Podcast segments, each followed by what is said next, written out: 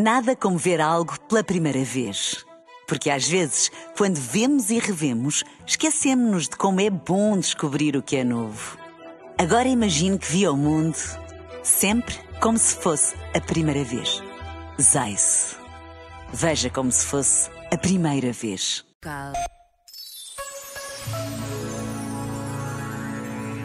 Todos somos testemunhas uns para os outros, seja em família, num grupo de amigos ou de colegas de trabalho.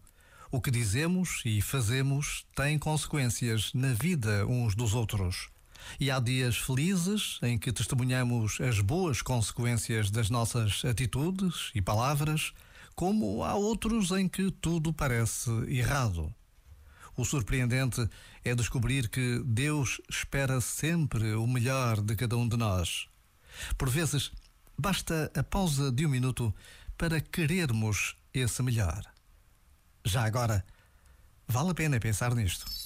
Este momento está disponível em podcast no site e na app.